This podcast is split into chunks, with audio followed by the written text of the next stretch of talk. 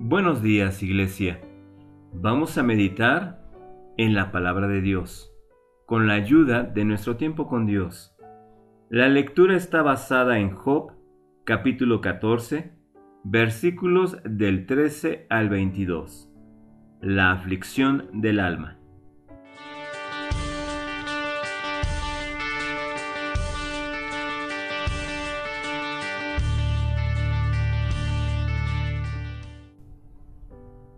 Dice así, Ojalá me escondieras en el reino de la muerte mientras pasa tu ira, y fijaras un plazo para acordarte de mí.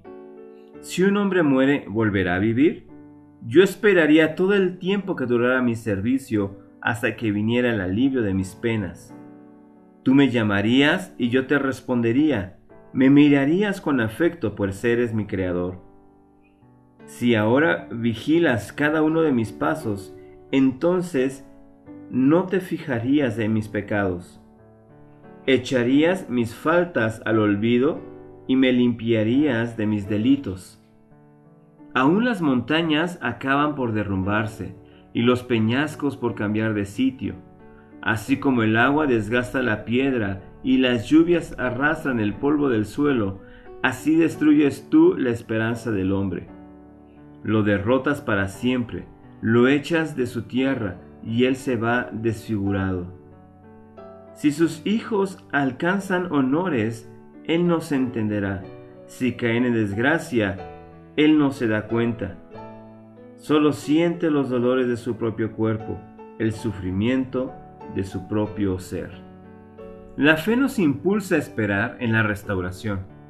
Incluso Job, en medio de su desesperación, le pide a Dios que lo esconda en el Seol, en el reino de la muerte. Ahora, nadie puede huir de la presencia de Dios, nadie puede huir de la mirada de Dios. El que desciende al Seol no puede subir de allí. Con todo esto, Job, en su desesperación, se refiere al Seol como un lugar de refugio de la ira de Dios, de la ira divina. Job desea lo imposible. Él piensa, él, él concibe a Dios realmente como su Salvador, pero también como un Dios de ira. La aflicción nos infunde una esperanza que va más allá de las adversidades.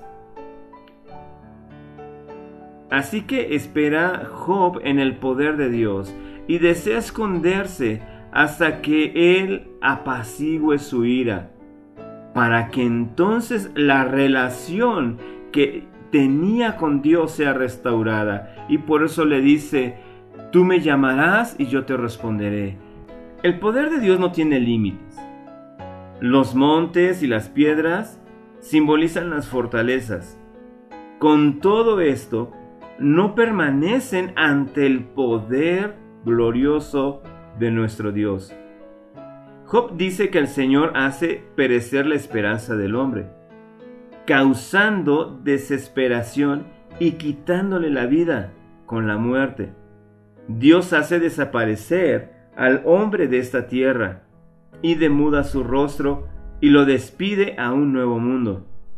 Después de la muerte, el difunto ya no tiene relación con este mundo terrenal, por tanto, nadie va a saber o entender cómo le va a ir a sus hijos, cómo van a vivir, si tienen honra o no tienen honra, él no se va a dar por entendido. Todo hombre con carne y cuerpo, espíritu y alma, vive en aflicción hasta su muerte.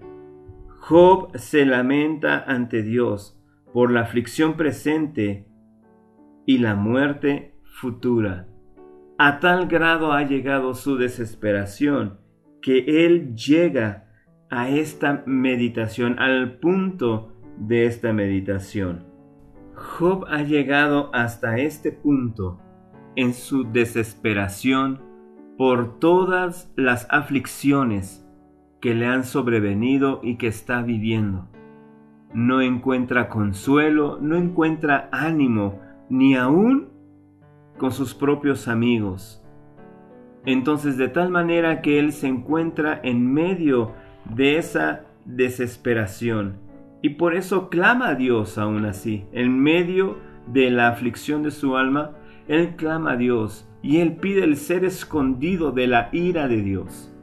Y como leímos en el versículo 15, entonces llamarás y yo te responderé. Esto lo veremos cumplido en los últimos capítulos de este libro de Job, como Dios le habla y le dice exactamente estas palabras. Yo te hablaré y tú me vas a responder. Y después de ello vemos la restauración de Job. Como en medio de su aflicción, Job ya lo está profetizando, porque él a pesar de lo duro que ha sido este tiempo que está viviendo y de la amargura de su alma, no contempla en ningún momento romper la relación íntima que tenía con Dios.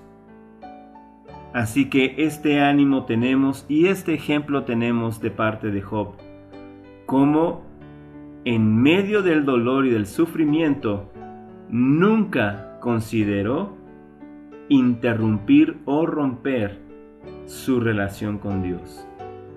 Oremos. Padre, te damos gracias, Señor, por tu palabra. Gracias, Señor, porque nos enseña y nos alienta a seguir adelante. Señor, ayúdanos a ser como Job que aún en medio incluso de la amargura desde el alma, nunca consideró romper la relación contigo. Señor, al contrario, aunque atravesemos por duras situaciones, Señor, queremos que nuestra relación contigo sea cada vez firme, cada vez más fuerte y cada vez más íntima. En el nombre de Cristo Jesús. Amén. Amada Iglesia, que Dios les bendiga.